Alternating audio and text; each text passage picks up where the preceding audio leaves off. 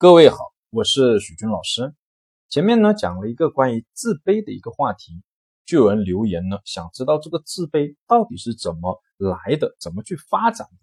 为什么有些人的自卑呢有很明确的对象，有些人的自卑呢没有明确的对象，似乎所有的事情呢都会让他产生自卑感。所以，我们今天就来聊聊这个问题。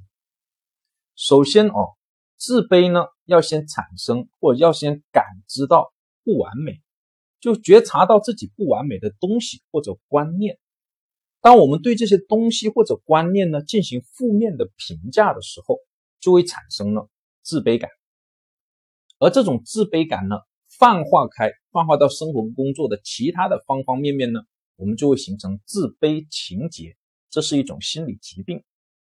举几个例子吧，比如说像呢失去了手臂，生理上的不完美，我们发现了，觉察到了。然后我们对他进行负面的评价，哎呀，我失去了手臂，怎么会这样呢？连饭都吃不了，太没用了。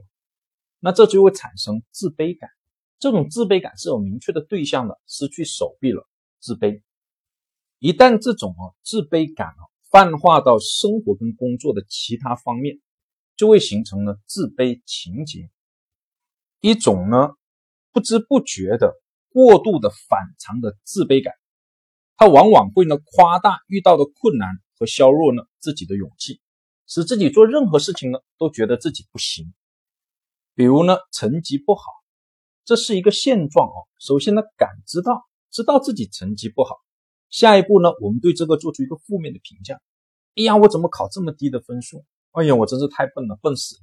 这就叫负面的评价，产生了对考试成绩或者说对考试的一个自卑感。而这种自卑感慢慢的积累了到一定的程度啊，量变到质变，就会泛化到生活跟工作中的其他地方，觉得呢自己不单是考试不好，其他方面也不行。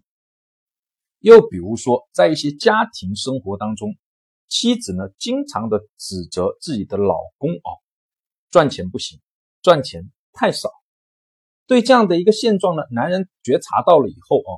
他对这个做了负面的评价。哎呀，我怎么赚钱这么少？我的能力太弱了，我真没用。这就叫自卑感。